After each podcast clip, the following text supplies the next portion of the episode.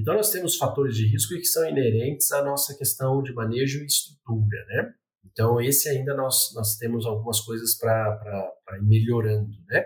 Então, veja, nós temos ambientes que são inadequados para os nossos animais, principalmente pensando em concentração de gases, poeira, né? Então, você chega dentro de um crechário, às vezes, né, pega no sul do Brasil, você entra no crechário numa época de inverno, a gente não consegue ficar 10 minutos dentro do crechário, pela concentração de amônia, né, gás sulfídrico, né, você vê que ele é um ambiente carregado, você não tem renovação de ar, né, você não tem uma renovação, um ambiente adequado para disponibilizar um ar de qualidade para esses animais.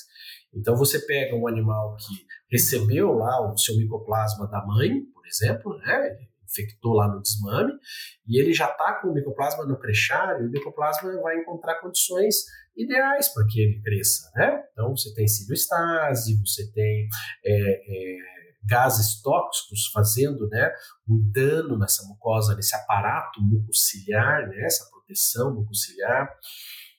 Por, por quê? Por fatores né, ambientais, ambientais.